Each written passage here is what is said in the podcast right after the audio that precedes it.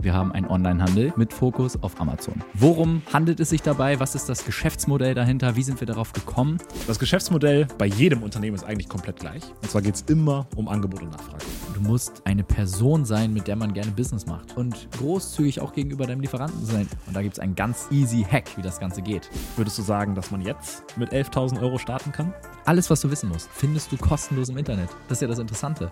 Ich weiß genau, wo wir Phasen hatten, wo wir nicht verkauft haben, weil wir nicht genug Cashflow übrig hatten, wo er uns Screenshots geschickt hat und ich die gesehen habe und dachte, was ist das? So viel Umsatz macht er. Ja, Florian, was würdest du sagen? Lohnt sich das Ganze noch im Jahr 2024? Schön, dass du wieder dabei bist beim Proaktiv Podcast. Viele von euch haben uns gefragt, was wir eigentlich in unserem Unternehmen machen. Die Antwort darauf ist, wir haben einen Onlinehandel mit Fokus auf Amazon. Und heute in dieser Folge wollen wir einen Überblick darüber verschaffen, worum handelt es sich dabei, was ist das Geschäftsmodell dahinter, wie sind wir darauf gekommen. Und da ich weiß, dass viele von euch jetzt gerade überlegen, ob sie ein ähnliches Geschäft starten wollen, lohnt sich das Ganze noch im Jahr 2024 und was wäre dann der beste was wären dann die Best Practices, um anzufangen? Was sind die Stolperfallen, die man auf jeden Fall vermeiden sollte? Wir werden darüber reden, wie ist das Geschäftsprinzip an sich. Wir werden darüber sprechen, wie hat, hat sich das Geschäftsmodell oder generell der Onlinehandel äh, in den letzten Jahren verändert. Wir werden darüber sprechen, was sind die tatsächlichen Ergebnisse, die man überhaupt erwarten kann. Werde ich damit jetzt reich und äh, über, über Nacht oder nach einem Jahr bin ich Millionär? Oder wie sieht es dann tatsächlich aus bei den Leuten, die wir kennen und bei uns selber? Und genau, worauf muss man achten? Auch eine wichtige Frage ist, lohnt es sich, einen Kurs zu buchen oder sich ein Coaching ähm, zu, zu kaufen oder einen Coach zu engagieren dafür, um das Ganze zu machen? Genau, und was sind so die, die ärgsten Fettnäpfchen, in die man reintreten möchte? All das werden wir heute besprechen. Und genau, ich freue mich enorm darauf, weil das ist mein persönliches Leidenschaftsthema. Es ist mein, mein Business am Ende. Und genau deswegen spreche ich darüber natürlich sehr gerne. Ja, Florian, vielleicht fangen wir an mit einer kurzen Reise in die Vergangenheit. Wie ging das Ganze nochmal bei uns los? Mit einer famosen Sprachnachricht. Also, wir beide haben schon unabhängig voneinander und auch gemeinsam Geschäftsideen versucht umzusetzen.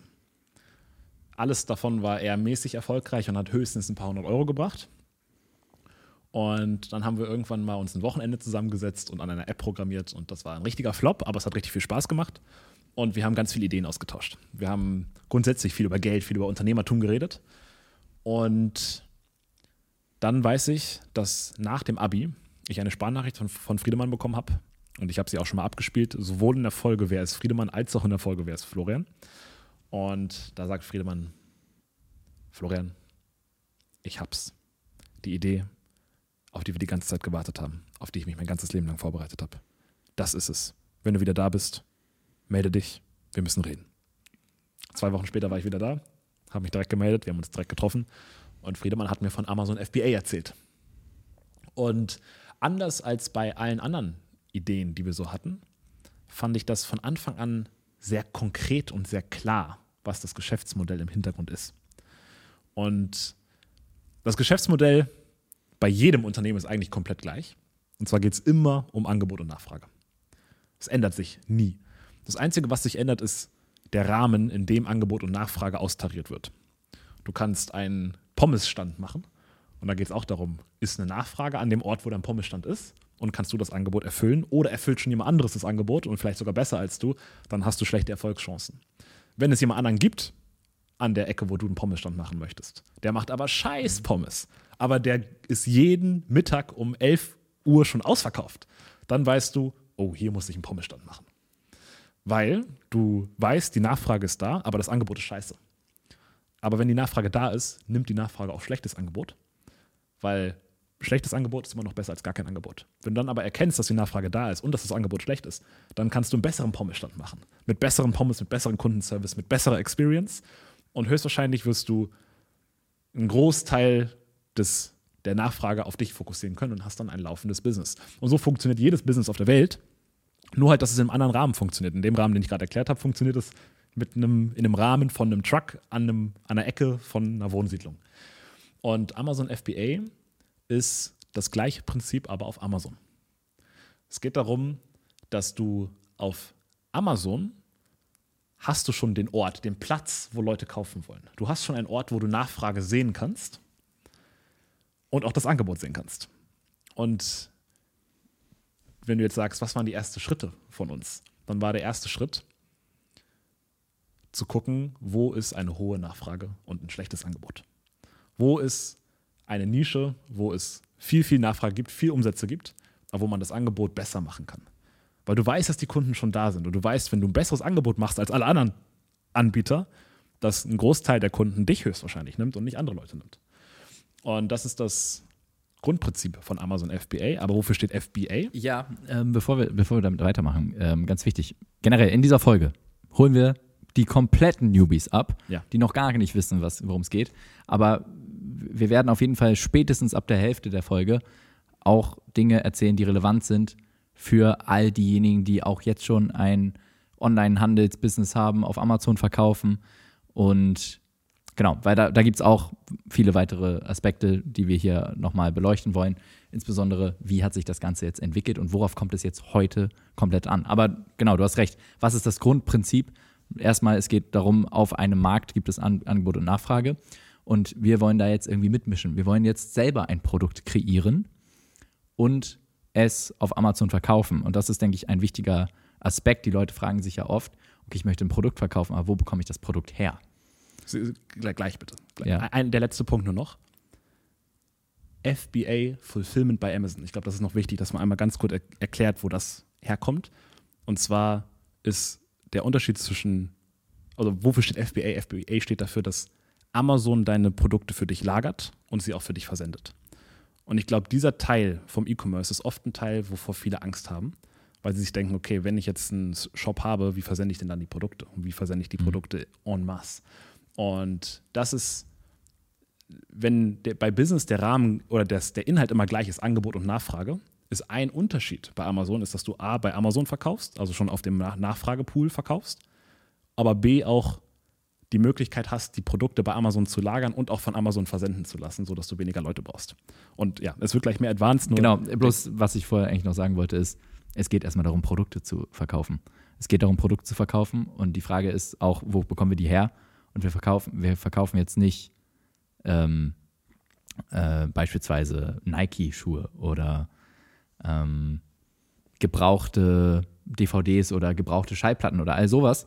Das, das wäre im Grunde genommen nicht unser Geschäftsmodell. Das wäre, da könnte man sagen, dass man, dass man Handelsware regulär verkauft, dass man gebrauchte Vintage-Produkte und so weiter verkauft. Das kann man natürlich auch alles im, im Internet gut verkaufen. Jetzt bei der Idee, auf Amazon mitzumischen, ist meines Erachtens nach der beste Weg, ein eigenes Produkt selber zu erschaffen und eine eigene Marke dahinter zu bauen. Und genau, wie das Ganze dann verschickt wird, da stimme ich dir zu, ja, Amazon FBA, das, das beinhaltet ja den Begriff Versand durch Amazon, äh, Fulfillment by Amazon. Aber das muss gar nicht der einzige Weg sein. Deswegen Amazon FBA ist vielleicht gar nicht so der absolut äh, präziseste Grundbegriff, sondern es kann auch einfach Verkaufen auf Amazon sein. Gerade den Eigenversand auch zuzulassen, gedanklich, ist etwas, was, was neue Wege eröffnet, die gerade heute auch wieder notwendig sein werden. Darüber, darauf werden wir auch später wieder zu sprechen kommen, dass man heute diesen Standard-Blueprint gar nicht mehr so eins zu, also dass es den gar nicht mehr gibt, im Grunde genommen. Das, das ähm, genau, hat sich im Grunde genommen auch so ein bisschen verändert in der, in der Amazon-Welt. Deswegen der, der Oberbegriff, würde ich sagen, ist Verkaufen auf Amazon. Und was verkaufen wir? Wir versuchen ein eigenes Produkt zu erschaffen und dieses dann unter unserer eigenen, eigenen Marke auf den Markt zu bringen und auf Amazon zu verkaufen. Ja, das ist das, das Grundprinzip. Dann ist auch die Frage, wo bekommt man die Produkte her? Wo kauft man sie ein? Wo lässt man sie herstellen? Stellt man sie vielleicht auch selber her? Natürlich, du kannst sie selber herstellen, wenn du die Expertise hast und das Kapital, so einen Herstellungsbetrieb aufzubauen. Du kannst sie äh, in Europa bei bestehenden Herstellern sourcen, nennt sich das, bekommen. Oder du kannst auch natürlich ganz klassisch nach Fernost gehen. Die allermeisten Produkte werden selbstverständlich in China produziert. Dort sind auch nach wie vor die besten ähm, Strukturen für Private Label, nennt sich das, wenn du Produkte in deinem Namen von einem Hersteller herstellen lässt. Und genau, das am effizientesten und einfachsten ist es in China. Aber das ist der konventionelle Weg. Und ja, du hattest auch ein, ein interessantes Zitat mal, mal gesagt. Die Gelegenheit ist nicht dort, oder die Gelegenheit liegt darin, wenn du Recht hast, aber keiner glaubt, dass du Recht hast. Und du weißt, die Gelegenheit ist, ähm, ist vorbei, wenn alle sagen, dass das der richtige Weg ist. Aber genau, dann ist es meistens nicht mehr der richtige Weg. Du musst Recht haben und es darf keiner wissen. Genau, du musst recht haben und das darf keiner wissen. Und deswegen, ich, ich glaube, grundsätzlich wichtig ist für das äh, Geschäftsprinzip an sich, ähm, dass, dass es kein Blueprint ist. Dass es kein Rezept ist von, ah, okay, ich muss nur A, B, C, D, E machen, die Schritte. Und dann habe ich am Ende ein funktionierendes Business. So funktioniert das Ganze nicht, dann kommt Scheiße bei raus. Du musst selber deinen Kopf anstrengen und der Rahmen, in, de, in dem du agierst, ist auch auf Amazon sehr weit. Also du hast sehr viel Spielraum. Du kannst Produkte in allen möglichen Kategorien auf den Markt bringen. Du kannst Produkte selber versenden oder von Amazon versenden lassen. Du kannst super günstige Produkte verkaufen, du kannst aber auch super teure Produkte verkaufen. Du kannst sogar Kombinationen aus Produkt und Dienstleistung machen. Und genau, du kannst die Produkte herstellen lassen, du kannst die Produkte selber herstellen, du kannst Produkte nehmen, die es schon gibt und sie schöner machen oder du kannst Produkte auch komplett neu äh, selber erfinden. Und all das, was, äh, wie du es dann am Ende umsetzt, das ist eben dir selber überlassen und darin steckt auch der Mehrwert und darin steckt auch der Wert deiner, deines Unternehmens, weil eins zu eins einfach etwas abzukupfern oder einen vorgetrampelten Weg zu gehen, kann halbwegs zum Erfolg führen, aber meiner Erfahrung nach, die Leute, die das machen, da kommt in der Regel nichts besonders Bedeutsames bei raus. Du hast ja ein Proaktivletter zu dem Thema geschrieben. Genau, Unnormal starker Letter. Kam richtig gut an auch. danke. Und ah, apropos, wir schreiben ja ein Proaktivletter jede Woche. Einmal die Woche ein Gedanken von Friedemann und mir in dein Postfach. Kannst auf proaktivpodcast.de gehen und dich dafür eintragen.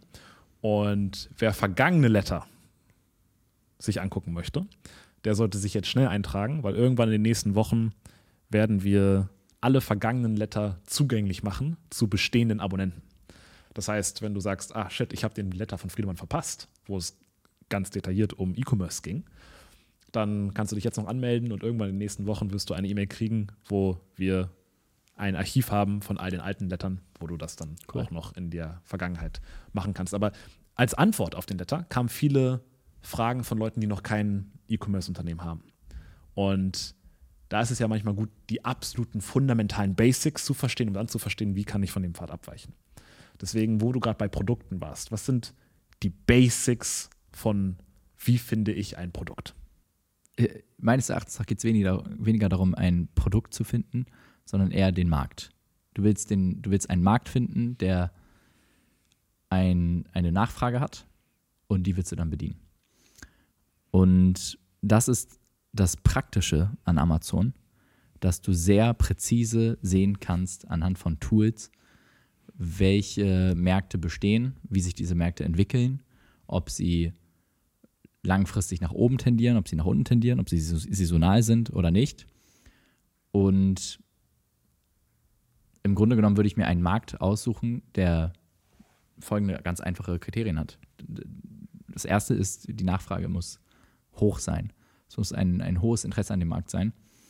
Das zweite ist, die Konkurrenz sollte einmal von der Qualität überschaubar sein. Also jetzt, wie du vorhin gesagt hast, der Pommesstand sollte jetzt nicht schon die besten Pommes auf dem, auf, in der ganzen Welt anbieten, in, äh, auf die schönste Art und Weise, sondern wenn der Pommesstand halt einfach ganz normale, lapprige Pommes anbietet und die Leute finden es okay, aber es geht noch besser. Also es sollte auf jeden Fall Potenzial sein, was zu verbessern in dem Markt. Entweder qualitativ an dem Produkt, im Idealfall auch optisch an der Produktdarstellung. Und das dritte ist die Frequenz, mit der neue Konkurrenten auch reinkommen oder neue Teilnehmer am Markt. Ein Markt, der sehr nischig ist, kann jahrelang mal nur von den gleichen Playern dominiert werden. Aber Märkte, die sehr offensichtlich sind, da ist einfach eine hohe Frequenz, die sind die ganze Zeit auf dem Radar von, von Leuten und die, die Top-Player, die wechseln teilweise auf Monatsebene, dass dann immer wieder ein neuer Bestseller, immer wieder ein neuer Bestseller reinkommt. Und die sich immer wieder outperformen. Das ist natürlich ein Umfeld, wo man ja nicht so gerne drin sein möchte, sondern eher eins, wo man das Gefühl hat, okay, man ist, man schwimmt, schwimmt ein bisschen unterm Radar, nicht allzu viele Leute strömen die ganze Zeit in diese Nische rein. Und genau, und das, das, das vierte Kriterium, wonach ich persönlich auch immer schaue, ist dieser gewisse Weirdo-Faktor, dass ich einen Markt, eine Nische mir raussuche, mit der ich auf keinen Fall irgendwo angeben kann. Wo ich nicht sagen kann, okay, ich bin jetzt das cool Kid, was Fußbälle verkauft oder ich verkaufe jetzt irgendwelche fancy Modeartikel oder ähm, ein, ein, cooles, weiß nicht, irgendwelche coolen Fitnessprodukte oder sowas, die alle cool finden und haben wollen. Weil genau das sind eben auch die Nischen, die sehr kurzlebig sind, die dominiert werden von Konkurrenz, von ganz viel Konkurrenz, sondern ich will eher diesen Weirdo-Faktor haben, irgendwelche Produkte, von denen die meisten Menschen gar nicht wissen, dass sie existieren. Beispielsweise eine, ich habe ich hab neulich gesehen, eine Sprungfeder, so eine, so eine große Sprungfeder für Garagentore. Sehr geil, sehr geil. ich nie drauf gekommen, dass das existiert. Finde ich aber super. Und ja, das Tolle ist jetzt, dass man auf Amazon eben sehen kann, wie hoch ist die Nachfrage und wie sieht man das? Welche Tools braucht man? Genau, dazu ja. gleich. Man kann sehen, wie hoch ist die Nachfrage im Vergleich dazu, dass ich die Nachfrage erstmal schaffen muss. Weil die diverse Unternehmen da draußen, insbesondere Modeunternehmen, basieren ja ihr Geschäft darauf, dass sie mit schlau ausgehackten Marketingstrategien erstmal überhaupt die, die Nachfrage für ihr Produkt erschaffen müssen. Und dieses Problem hat man mit Amazon nicht. Das heißt, man weiß, okay, die Nachfrage besteht, das kannst du sehr zuverlässig berechnen, vor, vorab schauen. Und ähm, genau, wie das geht, am Ende mit Tools, Helium 10 beispielsweise, ähm, wie genau das funktioniert, das darauf gehen wir jetzt hier nicht ein in den Podcast. Das ist jetzt erstmal die Übersicht. Genau, aber ich werde später nochmal ein paar ähm, oder in dieser Videobeschreibung, in der, in der Podcast-Beschreibung, werde ich ein paar Links zu YouTube-Playlists reinposten, wo all diese Detailfragen beantwortet werden und genau, wo man einfach einen umfangreichen Überblick bekommt über alle Dinge, die man, über die man sich da auskennen muss. Ein mhm, Punkt, genau. den, den, der natürlich klar ist, aber den man auch vielleicht erwähnen sollte, ist, dass es auch ein fünfter Punkt, dass es kein Hype-Markt sein soll. Weißt du noch, wie wir ganz am Anfang in die Falle geraten sind? Wir haben alles beachtet, was du gerade gesagt hast, nur haben uns für ein Hype-Produkt entschieden und dann durch einen glücklichen Zufall haben wir es dann doch nicht genommen. Aber ein externer Zufall, weil der Pro Produzent keine Erlaubnis, keine Genehmigung hatte, das Produkt zu, herzustellen. Und das hätte uns sonst das Genick gebrochen, weil in einem Hype-Markt sieht man nicht, dass viele neue Konkurrenten reinkommen, aber in Zukunft werden viele neue Konkurrenten reinkommen. Hauptsächlich Chinesen werden den Preis runtertreiben und dann hast du ein Problem. Und das, ja. das, das, das, ist aber sehr verführerisch, in den genau. Hype-Markt reinzuspringen. Da, genau, das ist, das, das ist so ein Thema, wenn man sich den Markt aussucht. Mh, mm, es, sollte, es sollte was sein, was langfristig besteht, ein Problem, welches schon immer existierte oder auch absehbar sehr lange existieren wird und welches, wo der Bedarf eher zunimmt. Muss jetzt nicht super rapide zunehmen, aber grundsätzlich sollte es einfach gesund der, die Nachfrage in diesem Markt wachsen. Und genau diese Hype-Märkte möchte man nicht. Ich persönlich bin jetzt auch kein riesiger Fan von saisonalen Produkten, mhm. aber ne, das sehen halt auch viele und dann, wenn viele keinen Bock drauf haben, dann ist da auch wieder die Gelegenheit dahinter, dann sich doch für ein saisonales Produkt zu entscheiden. An alle Amazon-Seller da draußen und diejenigen, die es werden wollen. Wir können von Herzen nur die AMZ Hackers empfehlen. Die AMZ Hackers sind eine Community von Amazon-Sellern für Amazon-Seller. Dort findet man Gleichgesinnte, dort findet man Leute, die noch am Anfang stehen, aber auch Leute, die schon weiter sind. Man findet Antworten auf alle möglichen Fragen rund um das Thema Verkaufen auf Amazon. Und wir haben darüber Dutzende Freunde kennengelernt.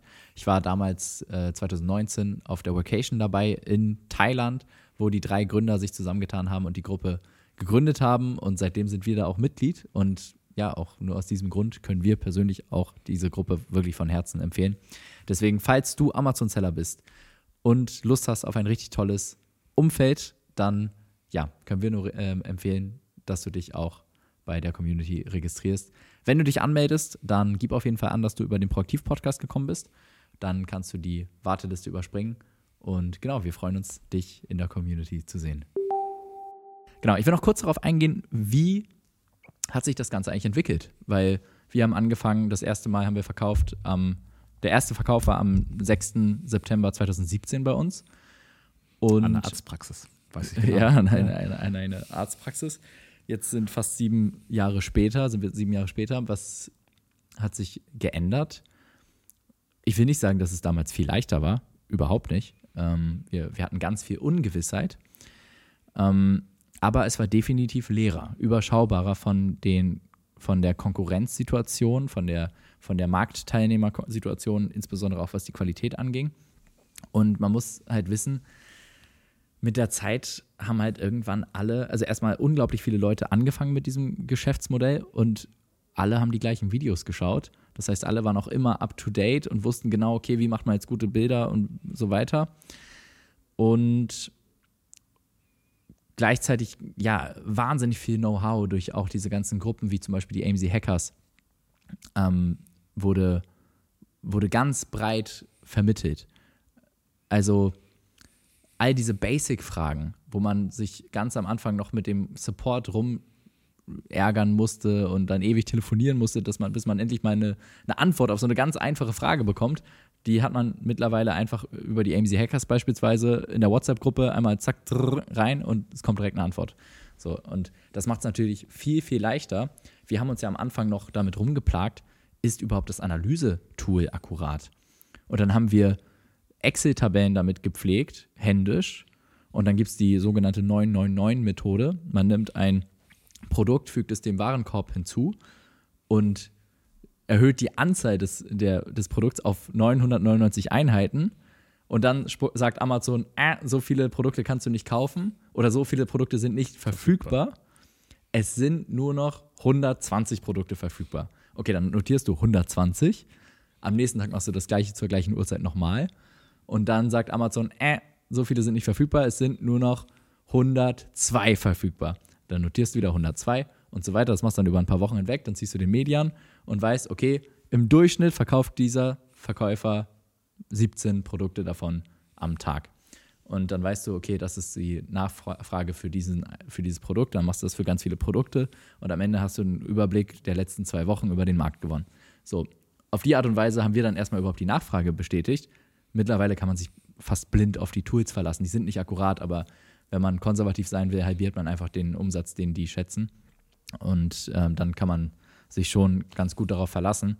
Zumindest sieht man, ah, hier ist, hier tobt es ein bisschen im Markt, hier ist Nachfrage vorhanden und das, ein anderer Markt ist vielleicht einfach komplett tot. Das kann man damit sehr gut absehen.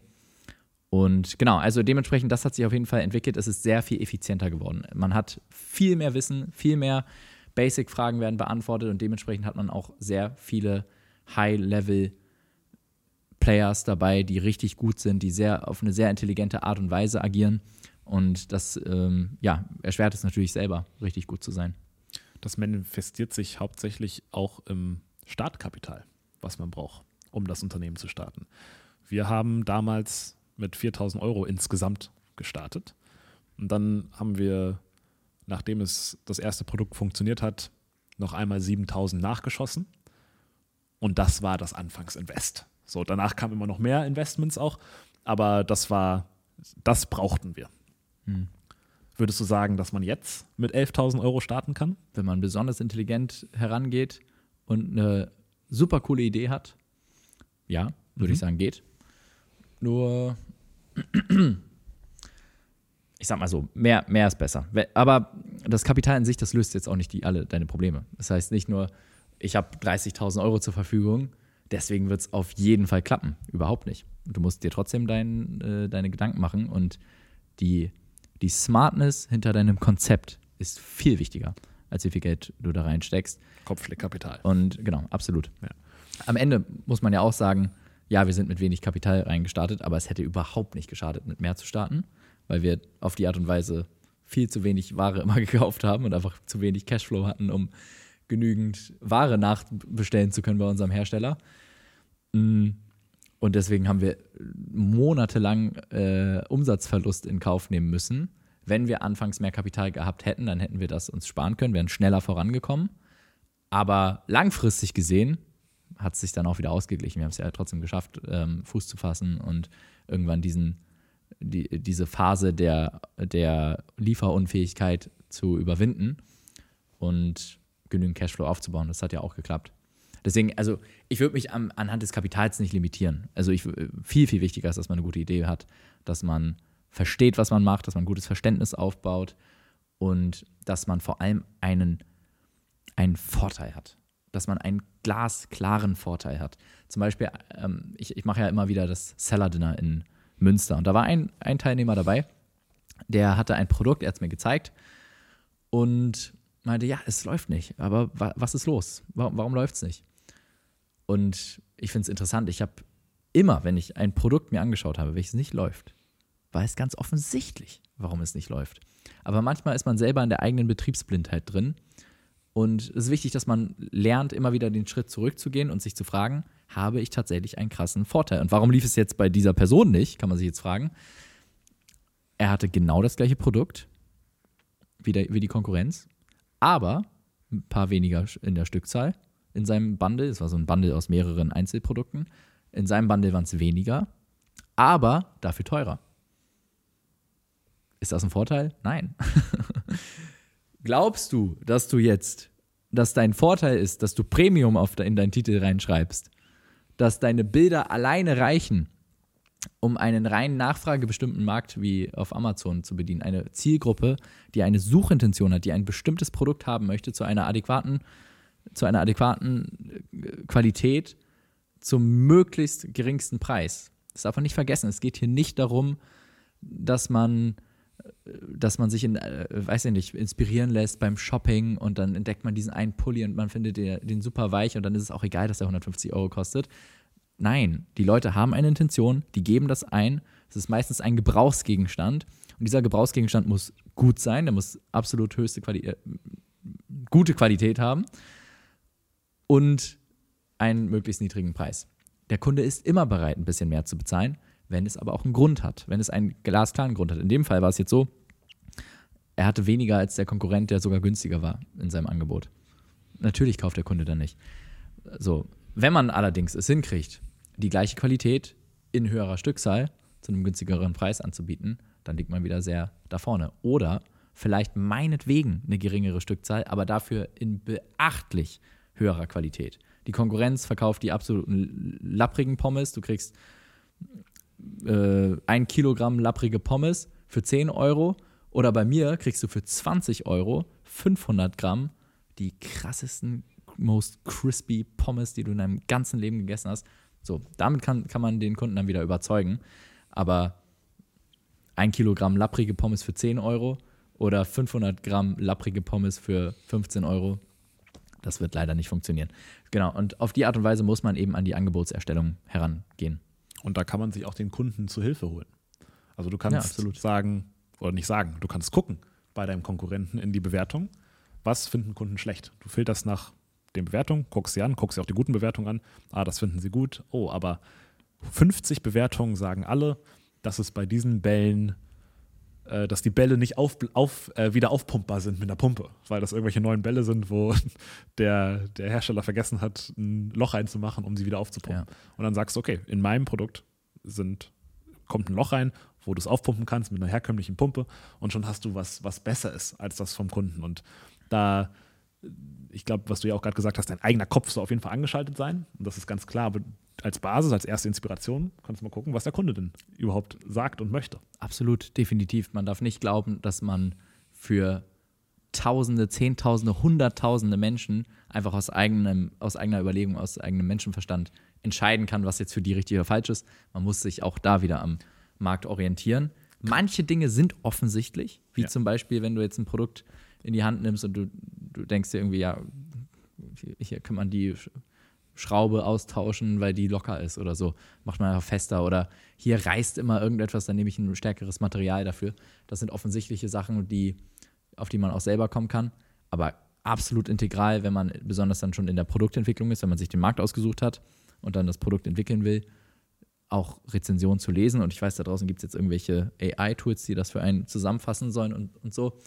Ich persönlich habe jetzt noch kein einziges gefunden, welches mich überzeugt hat und tatsächlich ansatzweise so effektiv ist, wie sich einfach mal zwei, drei Stunden Zeit zu nehmen und Rezension über Rezension zu lesen und selber die wichtigsten Learnings aus diesen Rezensionen aufzuschreiben, am Ende selber zusammenzufassen und dann hast du schon deine Action-List. Okay, wow, ich habe hier zehn Innovationspunkte in diesem Markt gefunden und jetzt schaue ich mal, was kann ich davon umsetzen. Insbesondere bei Produkten mit dem Weirdo-Faktor. Genau. Weil die kennt man halt nicht. Ja. Ne? Ist nicht wie, ah ja, jeder weiß, wie man, wie eine Handyhülle irgendwie besser gemacht Ja. werden kann, aber eine Schraube für ein Garagentor, ich weiß noch nicht mal genau, wo ich die hinmache. Eine, eine Feder für ein Garagentor, ich weiß noch nicht mal, wo die hinkommt. Es gibt zwei Sachen noch, die häufig Leute, die ganz neu sind in diesem Geschäftsfeld, sich fragen. Und zwar das erste ist, das gibt's doch schon. Warum soll ich das machen? Und das ist auch ein Mindset, das kann man sich einmal komplett umdrehen. Das gibt es schon, ist in diesem Fall nichts Schlechtes. Das ist eher was Gutes, weil jemand gezeigt hat, die Nachfrage besteht danach und der Markt hat sich schon gebildet und die ist, du kannst daran ablesen, okay, die Nachfrage ist tatsächlich auch konstant. Das heißt, dadurch, dass es dieses Produkt schon gibt und du es nicht selber erfunden hast, hat dir jemand anderes erheblich viel Arbeit abgenommen. So, aber Innovationsbedarf ist immer vorhanden. Niemand trifft auf Anhieb komplett ins Schwarze. Es, also fast in jedem Markt findet man Punkte, wenn man nur genug sucht, wo man erheblich viel Mehrwert äh, liefern kann mit ein paar Veränderungen am Produkt. Und der, ähm, der, der, der zweite Punkt ist, was, was häufig Leute anfangs glauben, ist, dass sie eine Leidenschaft fürs Produkt haben müssen. Und wenn du gerne für das, was du verkaufst, eine Leidenschaft haben möchtest, dann ist das in Ordnung. Es macht dir bloß das Leben enorm viel schwerer. Was dir das Leben leicht macht, ist die Leidenschaft für den Prozess zu haben. Die Leidenschaft für das Verkaufen auf Amazon, die Leidenschaft für Produktentwicklung, die Leidenschaft für das Lösen von Problemen für Kunden, die Leidenschaft für das Erstellen von tollen, toller Produktkommunikation, schönen Verpackungen, schönen äh, Produktbildern. Aber das Problem oder den Markt oder das Produkt an sich, das muss nicht deine Leidenschaft sein. Es kann helfen, es ist natürlich von Vorteil, wenn du dich mit der Zielgruppe auskennst, wenn du dich mit den Produkten auskennst, aber es kann auch blind machen, wenn du denkst, oh, ich muss auf jeden Fall in den Markt, weil da kenne ich mich ja richtig aus, da kenne ich das Problem, das Problem, das Problem. Aber diese ganzen anderen ähm, Kriterien, die ich vorhin genannt habe, zum Beispiel, dass der Markt keine hohe ähm, Newcomer-Frequenz hat, wenn solche Kriterien dann gar nicht stimmen, dann kannst du dir selber damit auch ein Bein stellen. Deswegen auch die Offenheit zu haben, jetzt in einen Markt einzugehen, mit dem du dich vielleicht noch gar nicht beschäftigt hast, gar nicht auskennst und den du vielleicht super langweilig und unsexy findest. Wenn du diese Offenheit mitbringst und eher den Prozess lieben lernst, dann hast du einen entscheidenden Vorteil in diesem Game. Ich glaube, das ist was, was von außen sehr oft implementiert wird. Mach was, was du liebst und dann passt es. Aber das verkennt die Base, das Basic-Prinzip von Angebot und Nachfrage. Ich finde, daran ist, äh, da ist sehr viel dran. Mach was, was du liebst. Aber du musst nicht das, was Prozess, du liebst. Du musst genau. nicht das, was du liebst, Ja. verkaufen. Ja, richtig. richtig. Also ich liebe, was ich tue, deswegen bin ich auch gut darin. Ich glaube auch, du musst das Ganze lieben lernen. Du kannst auch von der Einstellung her nicht ähm, sagen, okay, ich, ich möchte jetzt einfach irgendwie ein passives Einkommen aufbauen und wenn ich schon daran denke, dass ich jetzt irgendwie in China einen Hersteller finden muss und ewig lange irgendwelche Excel-Tabellen, oh, nee, gar keinen Bock. Ja, dann lass es sein, das wird nichts. Das wird nicht funktionieren. Du musst doch schon richtig Bock drauf haben. Ähm, und also oh- ohne Leidenschaft wird man, wird man nicht die Energie aufbringen können, die es braucht und die, die Resilienz und die, das langfristige Durchhalten, damit das Ganze dann auch erfolgreich wird. Und ähm, es, äh, genau, äh, vielleicht in dem Kontext zu Ergebnissen. Ich habe bei vielen Accounts reingeschaut mittlerweile. Ich kenne hunderte Seller. Ich weiß ganz genau, wie viel Umsatz der, der und der und der macht, wie viel Gewinn der äh, einfährt, was das für eine Marge ist vor, vor Unternehmensausgaben, was für eine Marge nach Unternehmensausgaben. Das, das weiß ich bei Dutzenden Leuten sehr präzise. Ich habe einen guten Überblick, was das angeht. Und was ich, was ich sehe, die Leute, die tatsächlich innovativ denken, die profitieren auf folgende Weise. Weniger Werbeausgaben, bessere Margen, mehr absoluter Gewinn, fast automatisches Wachstum ihres gesamten Stores von selber. Es funktioniert wie, wie von selber. Unendlich lange äh, Produktpipeline. Die Leute, die da wirklich leidenschaftlich dahinter stecken, Bessere Bewertung. im, äh, bessere Bewertung, im Long Game sind, das Ganze ernsthaft betreiben und versuchen auf innovative Art und Weise in jedem einzelnen Aspekt. Innovation bedeutet nicht immer nur, ich erfinde jetzt ein neues Produkt. Innovation kann auch in der Lieferkette bestehen.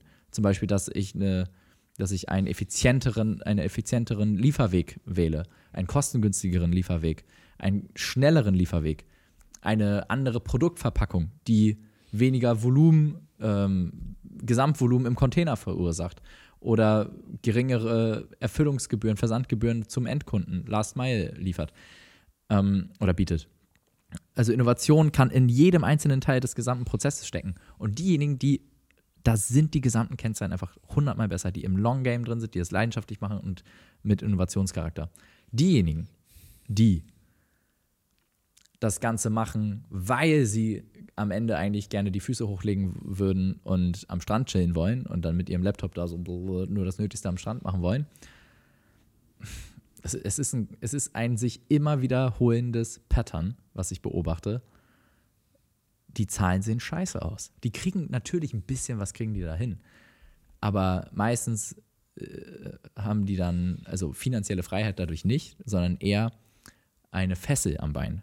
Weil jetzt haben sie dieses Business, welches dann gerade so gut läuft, dass es sich lohnt, zu weiterzumachen, aber eben noch nicht gut genug, als dass sie sich jetzt ein gesundes, gutes Gehalt auszahlen können, wovon sie eben jetzt auch gut leben können und wovon sie diese, all diese Vorteile haben. Weil immer wenn die sich dann was auszahlen, dann stehen sie wieder ihrem eigenen Business im Weg, weil sie sich den eigenen Cashflow rauben. Und warum machen sie das? Weil das Business entweder überhaupt nicht Cashflow optimiert ist, die Marge viel zu gering ist oder weil sie ein Produkt starten und es nach zwei Monaten schon wieder vom Markt ist, weil es einfach so wenig Burggraben hat, also so wenig Schwelle, Einstiegs Einstiegsschwelle ist zu kopieren, sodass sie dann ganz schnell wieder auf die Schnauze fliegen.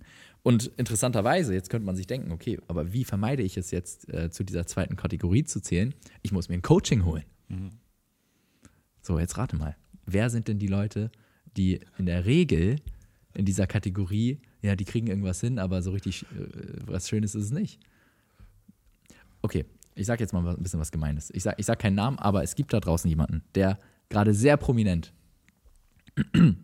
Amazon FBA Coachings anbietet. Der macht sogar so ein Seminar regelmäßig, wo er dann, das ist super günstig, es kostet fast nichts. So, da kommst du hin und du lernst alles über Amazon FBA.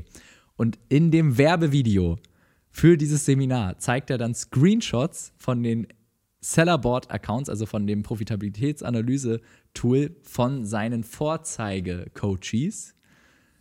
Und guess what? Das sind katastrophale Zahlen. Das sind keine Zahlen, wo man sich am Ende denkt, boah, geil, da habe ich jetzt ein solides Business aufgebaut, sondern schaut, schaut euch das selber an. Ich werde jetzt den Namen nicht sagen, aber ich denke, man kommt selber drauf. Das ist jetzt nichts, wo ich sagen würde, wow, du hast es geschafft. Nein, überhaupt nicht. Und wenn das die Vorzeige Leute sind, die Vorzeige-Coaches in seinem Programm, wenn das die besten sind, die er da in diesem Video präsentieren kann, sorry Leute, das, das hat nichts mit Business zu tun, so funktioniert das Ganze nicht. Und aber ja, wieso ist das so? Weil das einfach Schema F ist. Wenn du den, den glaubst, dass es ein Blueprint gibt dafür, wo du einfach nur eins zu eins abarbeiten kannst und dann kommst du zum Ziel, ja, irgendwas wirst du dadurch aufbauen, aber dich wirklich glücklich machen wird es nicht, das wird die Kunden nicht wirklich glücklich machen. Und am Ende ist es dann auch ganz ehrlich deine Zeit einfach nicht wert. Oft ist ja das die Werbemasche auch. Du willst genauso wie ich gerade am Strand liegen mit deinem Laptop und 10.000 mhm. Euro Umsatz mit Amazon machen. Wenn du es von außen hörst, denkst du, oh ja, das will ich, das will ich und 10.000 Umsatz, 10.000 Euro Umsatz auf Amazon klingt viel. Und damit hast du die Leute halt gelockt mit genau diesem falschen Bild was A noch nicht mal gut ist. Also 10.000 Euro auf Umsatz auf Amazon ist nichts. Und B, genau das Mindset untergräbst, was du gerade erklärt hast. Ja. Die Frage ist ja, welche Fähigkeit brauchst du, um ein echtes Business aufzubauen, welches auf eine, auf eine authentische Art und Weise einen Mehrwert, also mehr Wert als andere, liefert an die Kunden Dafür brauchst du vor allem die Fähigkeit, deinen eigenen Kopf reinzuschalten, dir selber Gedanken zu machen, selber innovativ zu denken und auch deinen eigenen, dir selber den Weg zu bahnen. Und das Interessante ist, alles, was du wissen musst, um einen Onlinehandel aufzubauen, egal ob auf Shopify oder auf Amazon oder auch ob du ein Geschäft, ein Ladengeschäft aufbauen möchtest, im ganz normalen Einzelhandel in, äh, in, in der Altstadt deiner Stadt. Es ist egal. All, alles, was du wissen musst, findest du kostenlos im Internet. Das ist ja das Interessante. Niemand braucht dir dafür ein ähm, tausende Euro teures Coaching verkaufen und das brauchst du dir auch nicht kaufen. Und du musst auch nicht auf irgendeine Veranstaltung gehen, auf irgendein Event oder whatever, um da jetzt großartig was zu lernen darüber. Wenn du es wirklich willst, dann schaffst du es innerhalb von weniger Ta äh, Tage, Wochen, dir alles, was du wissen musst darüber, im Internet anzueignen. Und ich kann jetzt nicht für alle Branchen sprechen. Ich glaube, es, es gilt für, für viele Branchen, zumindest so im, also wenn du irgendwie unternehmerisch was in der Branche und der, der machen möchtest, dann kannst du dir wahrscheinlich zumindest einen Überblick schon ganz gut übers Internet kostenlos verschaffen. Aber ich weiß, dass es insbesondere für Amazon, Verkaufen auf Amazon gilt, dass du mittlerweile alles, was du brauchst, alles an Know-how im Internet findest. Natürlich muss man ein bisschen sortieren, aber guess what? Das haben wir für euch gemacht. In den Shownotes findet ihr Playlists, wo ihr alles, alle Details wisst. Also genau, und das vielleicht auch zu dem Punkt Coaching, Kurs, ja oder nein. Ich würde sagen, für Anfänger, für die allermeisten, es gibt Ausnahmen, dazu auch gleich mehr, aber für die allermeisten ihr braucht kein Coaching, ihr braucht keinen Kurs. Das ist nicht nur Geldverschwendung, es ist vor allem Prokrastination. Jetzt sagen die einen vielleicht, okay, aber ich war bei dem Situ äh, Seminar oder ich habe mir den Kurs angeschaut und ich habe richtig was gelernt. Und am Ende, das hat sich richtig gut angefühlt. Okay, kann sein, aber wenn man einfach nur die Ergebnisse vergleicht zwischen denjenigen, die keinen Kurs rein, sich reingezogen haben und diejenigen, die sich auf diese Kurse verlassen haben, meiner Erfahrung nach ist, und ich habe einen ganz guten Überblick, diejenigen, die sich selber den Weg äh, freigestampft haben, die sind in ganz anderen Sphären unterwegs als diejenigen, die einfach nur eins zu eins alles gemacht haben, was in irgendwelchen Kursen drin ist. Was man braucht oder was nicht, was man braucht, was einem hilft, ist, wenn man Leute in seinem Umfeld hat, die das erreicht haben, was man selber erreichen möchte, die einen ab und zu in schwachen Phasen den Glauben daran schenken. Weil so war es bei uns auch. Philipp, den wir auch mal interviewt haben, in einer der ersten, oder nach einem Jahr oder so, die Folge heißt Vom Angestellten vom, vom langweiligen Bürojob zum erfolgreichen Unternehmer. Millionen-Exit. Oder zum Millionen-Exit, ja. Nachdem er seinen Exit gemacht hat und seine Firma verkauft hat, ist er zu uns im Podcast gekommen. Kann man sich mal angucken. Das ist eher am Anfang. Und der war uns immer ein paar Schritte voraus. Und ich weiß genau, wo wir Phasen hatten, wo wir nicht verkauft haben, weil wir kein, nicht genug Cashflow übrig hatten, wo er uns Screenshots geschickt hat. Und ich die gesehen habe und dachte, was ist das? So viel Umsatz macht er, so viel Gewinn macht er. Das ist heftig. Und er hat den Glauben bei uns bewiesen, dass statt der anfänglichen 1000 Euro, die wir uns auszahlen wollten, dass es deutlich, deutlich größer werden kann. Und ein Umfeld an Leuten zu haben, die weiter sind als man selber in diesem Bereich, kann sehr von Vorteil sein. Ja, definitiv. Da, da stimme ich auch zu. Deswegen auch ne, sind wir ja auch ähm, AMC Hackers. AMC Hackers, Fans und ähm, Ambassadoren. Mhm. Doch, definitiv, da, da stimme ich zu. Es gibt auch zwei weitere Ausnahmen, wo ich sagen würde, ey, da ist Kurs, Coaching auf jeden Fall auch sinnvoll. Das, das erste ist, wenn man sowieso auf einem hervorragenden Weg ist, man sehr viel Kapital hat und man einfach so dieses letzte Quäntchen Sicherheit haben möchte. Beispielsweise, ich habe ich hab gelegentlich hier und da ein paar Amazon-Coachings angeboten. Einfach weil ich gucken wollte, gefällt mir das, wie läuft das so ab, um Erfahrungen zu sammeln. Am Ende habe ich mich dazu entschieden, das auch wieder sein zu lassen. Aber zu dieser Zeit, äh, wo ich das dann angeboten habe, hatte ich einen Teilnehmer, der hat alles selber erarbeitet. Er hat alles selber gemacht. Ich habe ihm nichts zeigen müssen, nichts beibringen müssen. Ich habe ihm die eine oder andere Frage gestellt und er hatte auf alles immer zack, zack, zack, super intelligente Antworten. Und der hat innerhalb eines Jahres ein unfassbar gut laufendes Unternehmen aufgebaut. Also grandios. Hat er mich gebraucht? Überhaupt nicht. Was hatte er am Ende von mir? Er hatte hier und da vielleicht nochmal so ein Quäntchen mehr Sicherheit, nochmal ein bisschen Reflexionsraum. Und manchmal hilft es ja auch einfach nur, die eigenen Gedanken laut auszusprechen. Klarheit. Genau. Klarheitsspiegel. Klarheit, genau, ja. Und das ist schon sinnvoll. Und das sehe ich vor allem natürlich am Anfang, aber auch für erfahrene Unternehmer. Weil je mehr du aufgebaut hast, desto höher ist ja auch immer die Fallhöhe. Am Anfang ist es leicht, innovativ zu sein, weil du hast, du bist bei null, du kannst nicht tiefer als null fallen. Aber als ein bestehendes Unternehmen innovativ zu sein, deinen Geschäftsansatz nochmal komplett zu ändern, boah, damit könntest du auch alles wieder auf, über den Haufen werfen. Aber du musst irgendwie auch äh, innovativ sein, weil du ansonsten nicht vorankommst. Und wenn du nicht vorankommst, dann stirbt dein Unternehmen meistens. Und deswegen, gerade in so einem Fall, so als Reflexionsfläche, jemand, der schlaue Fragen stellt, denke ich, ist es sinnvoll. Tatsächlich der Teilnehmer, ich habe ihn neulich daran erinnert, dass er noch eine Session bei mir offen hatte. Die hat er nicht mal, nicht mal mehr in Anspruch genommen. Also so wenig hat er mich gebraucht. Und genau, der andere Teilnehmer, dem habe ich richtig in den Arsch treten müssen. Aber es ist am, trotz, am Ende trotzdem jetzt äh, nicht so wirklich was draus geworden. Und da habe ich mir habe ich daraus gelernt, vielleicht bin ich jetzt auch nicht der beste Coach, kann auch gut sein. Aber ich habe einfach ähm, auch so ein bisschen gesehen, so, so, so, so, so, so viel wichtiger, als äh, dass du jetzt irgendein Coaching hast oder einen Coach, ist, dass du vor allem selber den Drive hast und auch schon selber dir Gedanken machst und Plan machst und selber Verantwortung übernimmst für dein, für dein ähm, Erfolg. Und der Coach ist nur ein Werkzeug, welches du benutzt.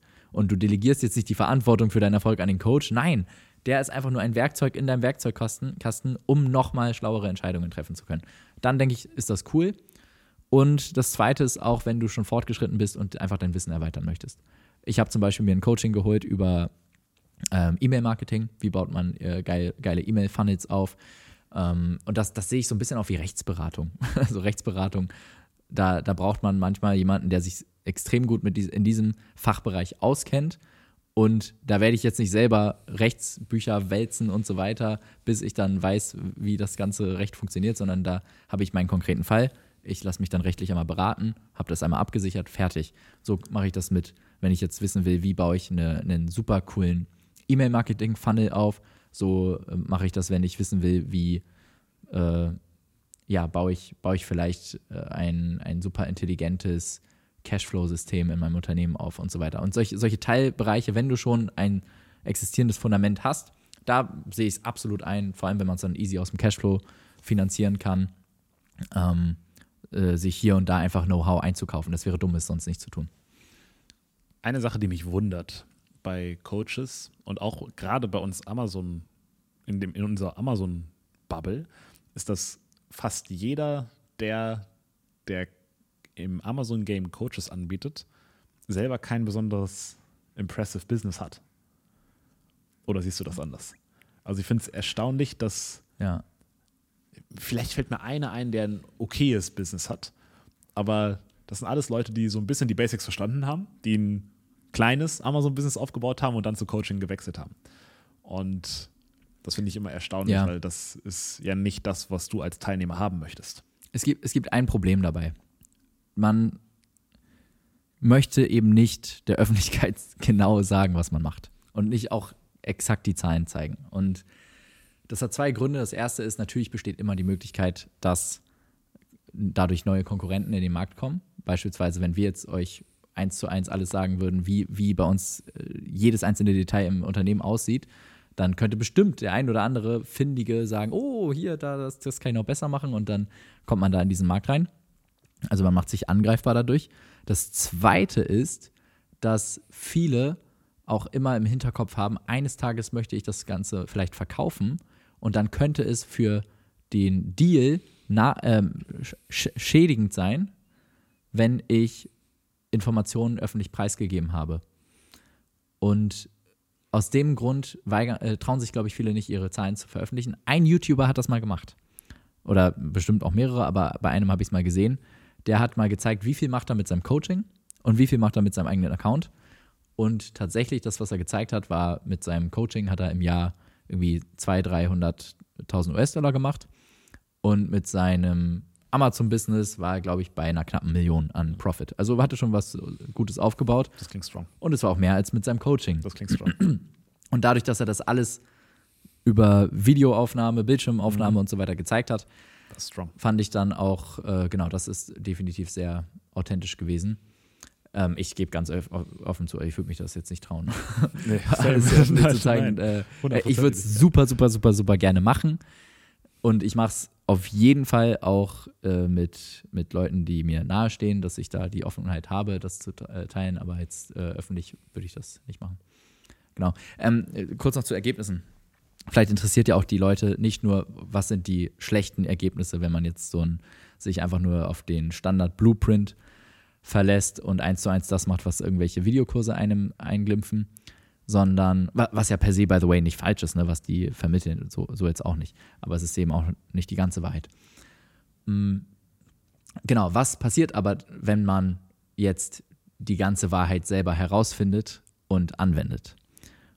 Und so ein, so ein Onlinehandel kann, und das ist das Geile daran, finde ich, aus finanzieller Perspektive, dich unglaublich schnell, unglaublich reich machen mit ultra wenig eigenem Prozessaufwand.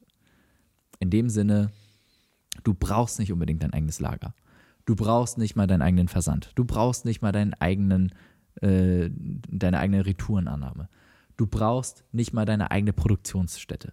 Du brauchst kaum Personal. Ich war bei jemandem zu Besuch vor zwei Wochen im Unternehmen und der fährt so um die 20 bis 25 Millionen an Umsatz ein bei einer 40% Marge. Das heißt 8 bis 10 Millionen an Profit ähm, vor Gehältern und vier Angestellte. So, das muss man erstmal jemandem erzählen. und das ist eben möglich mit so einem Onlinehandel. Das finde ich wahnsinnig toll, dass, dass es da ganz viel Potenzial gibt.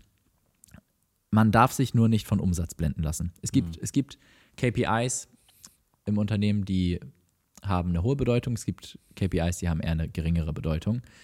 Und Umsatz, würde ich sagen, ist so die, die geringste, hat so die geringste Aussagekraft. Ich würde sagen, jemand, der, der viel Kapital hat und der die Basics befolgt, kann wahnsinnig viel Umsatz machen. Die Frage ist, was bleibt hängen am Ende? Also Umsatz machen kann erstmal per se jeder.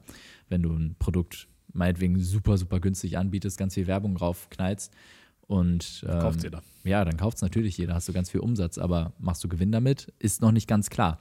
Dann die zweite Stufe ist, wie viel Profit macht deine Firma vor, meinetwegen vor Unternehmensausgaben einfach nur auf, auf Einheitenbasis. Das heißt, ich kaufe die Einheit ein für 5 Euro, ich verkaufe sie für 25 Euro, also eine Produkteinheit, 5 Euro Einkauf, 25 Euro v VK, habe dann noch diverse Abgabekosten, Steuern, um, äh, Umsatzsteuer und so weiter. Am Ende bleiben mir 5 Euro Deckungsbeitrag, nennt sich das, Profit über.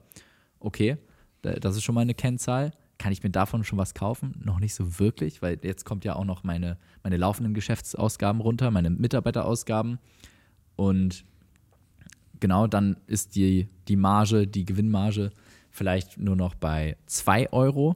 Und dann kommen darauf auch nochmal Steuern. Und dann kann ich daraus eine Gewinnausschüttung machen. Und dann bin ich am Ende bei einem Euro. Das heißt, ich habe 25 Euro Umsatz gemacht und 1 Euro kann ich mir ausschütten. Aber kann ich mir den Euro wirklich ausschütten, ja oder nein? Wovon hängt das ab? Und das ist die wichtigste Unternehmenskennzahl. Ich weiß, sorry für alle Anfänger, das ist jetzt ein bisschen schnell und ein bisschen technisch gewesen. Ähm, wenn du schon im Business bist, dann kannst du jetzt eh schon, eh schon gut folgen, was, was ich, worauf ich hier hinaus will. Aber äh, das ist ganz wichtig, dass man das von vornherein versteht. Es geht um Cashflow. Und Cashflow bedeutet, was habe ich auf meinem Bankkonto? Weil egal, was, was dir ein Profitabilitätsanalyse-Tool anzeigt oder was auch dein Jahresabschluss von deinem Steuerberater dir, dir anzeigt, was du an Gewinn gemacht hast, es zählt nur das, was du flüssig auf dem Konto hast, weil das kannst du tatsächlich am Ende auch ausschütten. Und jetzt könnte man sagen, okay, wenn es nur darum geht, was, was ich flüssig auf dem Konto habe, warum nehme ich da nicht einfach ein, eine Million Euro Kredit auf und dann habe ich eine Million Euro flüssig auf dem Konto? Dann kann ich mir das ja alles ausschütten. So funktioniert es auch nicht. Das, was du dir ausschütten kannst, ein Gewinn, muss natürlich auch als Jahresüberschuss festgestellt werden in deinem Jahresabschluss. Aber Wenn das vorhanden ist und Cashflow, also Cash in the Bank, dann hast du ein wertvolles Business. Und ich sage es euch jetzt nochmal, diejenigen, die einfach nur eins zu eins dem Blueprint in irgendwelchen Coachings da draußen folgen, die werden spätestens da nicht glücklich werden, weil das Konto leer ist. Weil der Cashflow so schlecht optimiert ist, dass am Ende selbst dieser eine Euro, den sie aus den 25 noch behalten können, nicht ausschüttbar ist, weil das Geld fehlt. Und Unternehmen wie zum Beispiel der 25 äh, Millionen Euro Unternehmer, den ich vor zwei Wochen besucht habe, ähm, ich, ich kenne mehrere, die das so aufgebaut haben. Und ich selber lerne immer wieder sehr viel, wenn ich mich mit solchen Leuten auseinandersetze und äh, mit denen austausche. Genau, aber was haben die integral anders gemacht? Die haben ihr Cashflow-System perfekt optimiert, die haben hohe Margen, die haben geringe laufende Kosten, sodass am Ende auch Geld auf dem Konto überbleibt. Und die haben vor allem Prozesse, die ihnen auch zeigen, dass tatsächlich alle Steuerberechnungen korrekt sind. Weil das ist auch so ein Ding, dass häufig Leute auch falsche Steuern zahlen, vielleicht auch zu viel. Fälschlicherweise. Meistens, wenn es falsch ist, ist es zu viel. Ja, genau. Wenn's falsch ist, Selten, selten zu wenig. Auch die Steuerberater sind so compliant, dass sie eher zu viel, also ja, es ist selten so, dass du zu wenig, aus Versehen zu wenig Steuern zahlst. Korrekt. Das äh, ist, ist in den seltensten Fällen. In diesem Zuge, und ich weiß, du hast deine vier Säulen, aber ich denke, in diesem Zuge ist es vielleicht auch sehr lehrreich, einmal auf den Cash Conversion Cycle einzugehen. Weil das ist der Dreh- und Angelpunkt von Cashflow-Schwierigkeiten oder Cashflow, äh, Cashflow-Segen im E-Commerce-Business. Ja, korrekt. Mm, Ich, ich glaube ganz ehrlich, diejenigen, die jetzt ganz neu zu dem Thema sind, haben jetzt spätestens nach dieser Folge keinen Bock mehr. Ähm, ich hoffe, Oder? Ey, warte, Moment, ich hoffe, dass die meisten keinen Bock mehr haben, Ja. weil ich ihnen einfach ganz viel Frust ersparen möchte damit. Denn nur diejenigen, die jetzt nach dieser Folge, die sich das anhören und denken, boah, das klingt alles super komplex und ich muss ganz, auf ganz viel achten und selbst wenn ich glaube, alles richtig zu machen, kann am Ende trotzdem immer noch alles schief gehen. Mm, Diejenigen, die jetzt sagen, scheiß drauf, ich mach's trotzdem. Das sind diejenigen, die man aus, die ich ähm, ausgesiebt haben will am Ende, weil die werden es dann auch schaffen.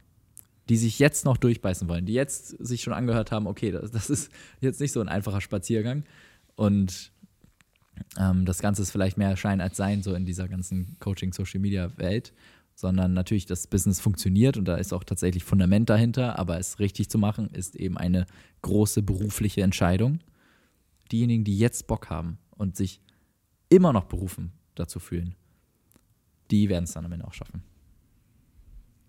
Genau. Aber ihr braucht keinen Coach. Braucht auch keine Videos. Äh, keine, keine, sorry, ihr braucht Videos, aber keine Videokurse oder sowas am Anfang.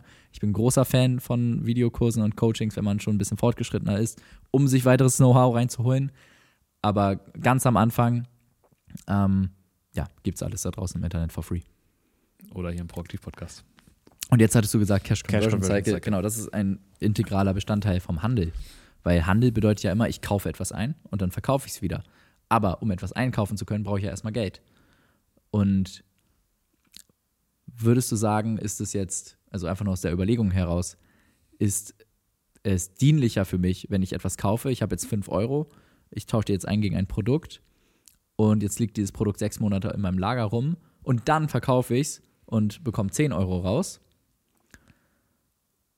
Ja gut, dann kann ich erst in einem halben Jahr wieder zwei Produkte kaufen von diesen 10 Euro und dann wieder in einem halben Jahr habe ich dann 20 Euro draus gemacht. Das heißt, ich habe ein Jahr gebraucht, um aus 5 Euro 20 Euro zu machen.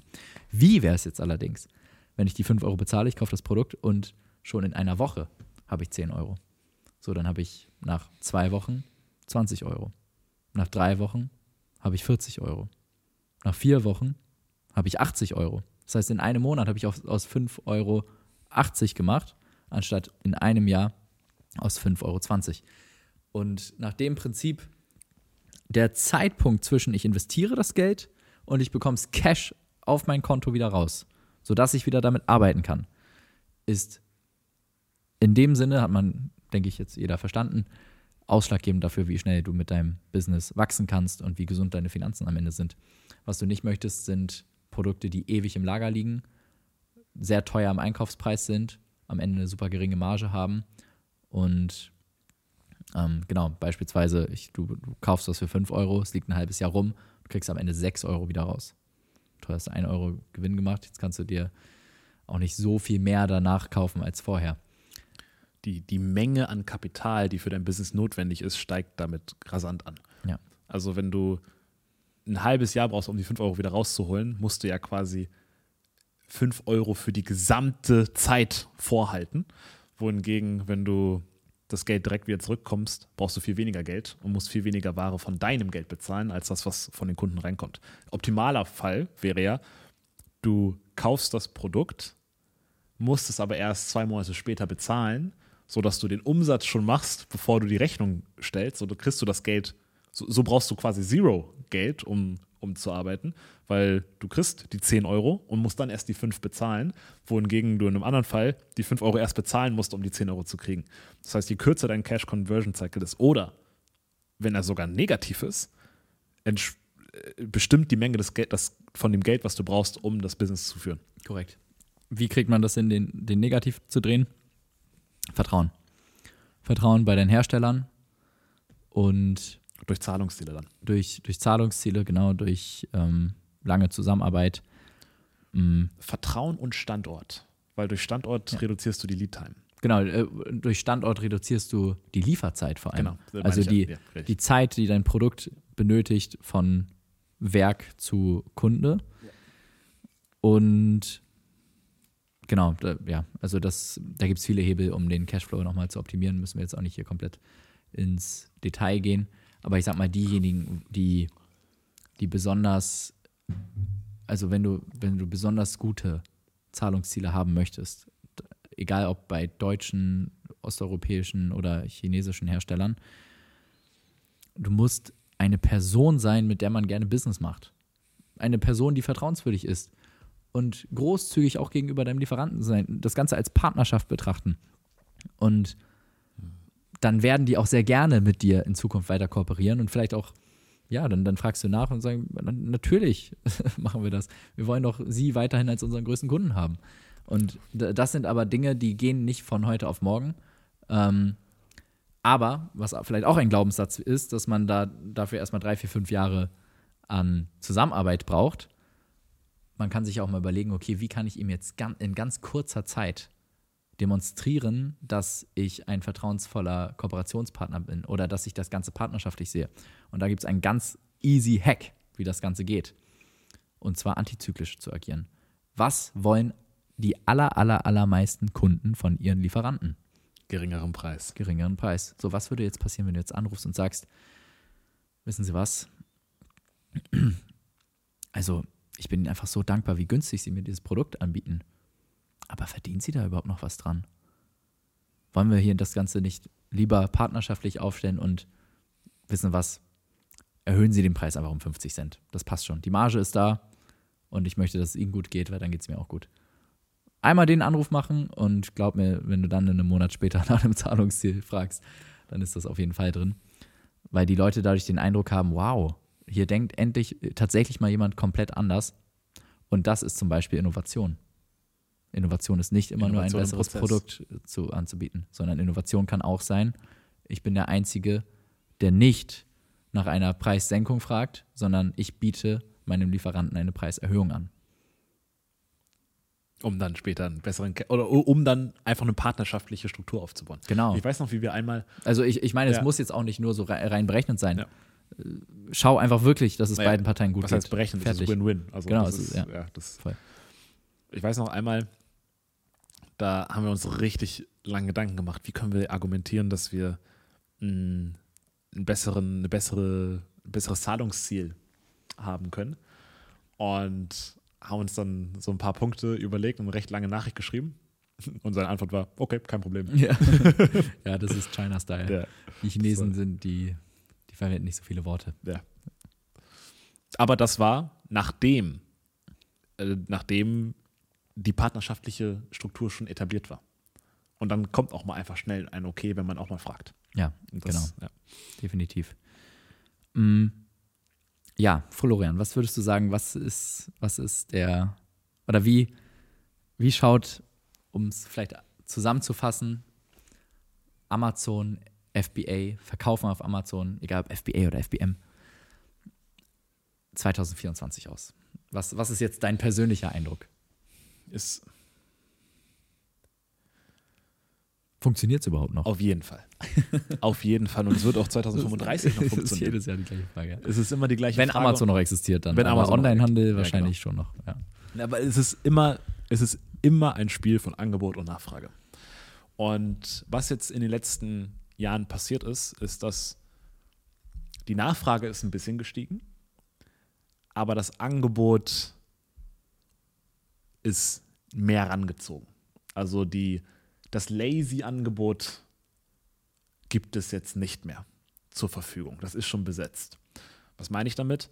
Wenn du 2014 noch sehen konntest, ah, hier werden sehr viele Pfeffermühlen verkauft. Dann konntest du einfach eine Pfeffermühle machen, musstest nicht besonders viel Kopf reinstecken und hättest einen Teil von dieser Nachfrage abgreifen können. Jetzt in 2024 sind diese Low-Hanging Fruits, die vielleicht damals auch gar nicht als Low-Hanging Fruit hätten wahrgenommen wurden, weil es da andere Hürden gab, um das überhaupt zu machen. Es gab keine Videokurse zum Beispiel. Du musstest dir alles selber beibringen. So in, jetzt Retrospektive ist das eine Low-Hanging Fruit. Damals war es keine. Es gab keine Fotoagenturen, aber ja, du, es gab halt auch keinen anderen, der Fotos machen konnte. So, so ist es immer eine, eine Balance.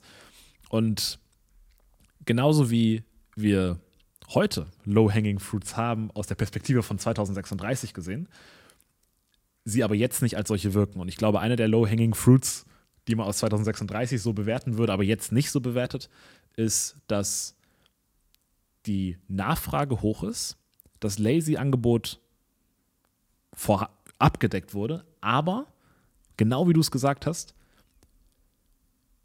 mit Innovationskraft in verschiedensten Bereichen. Nicht nur im Produkt, sondern auch im Prozess.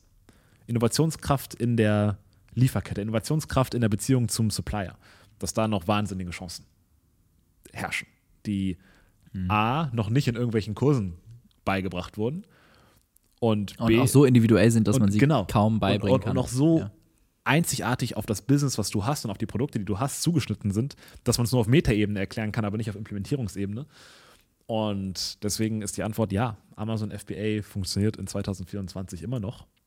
Und es funktioniert anders.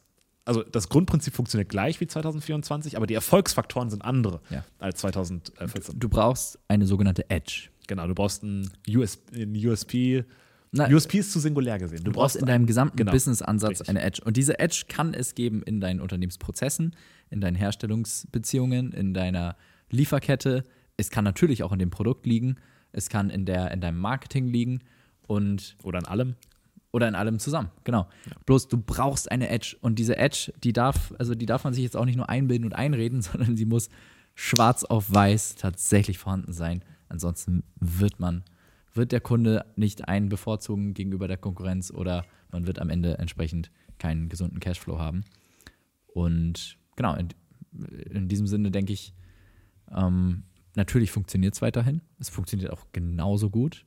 Die Herausforderungen haben sich geändert und jeder, der bereit ist, Fleiß reinzustecken und das Ganze leidenschaftlich long-term zu betreiben, jetzt nicht irgendwie das Ziel hat, in einem, in einem Jahr zack, zack, zack, zack, zack, soll es aufgebaut werden und dann möchte ich reich sein. Das wird nicht funktionieren oder höchstwahrscheinlich nicht. Gibt auch Ausnahmen da.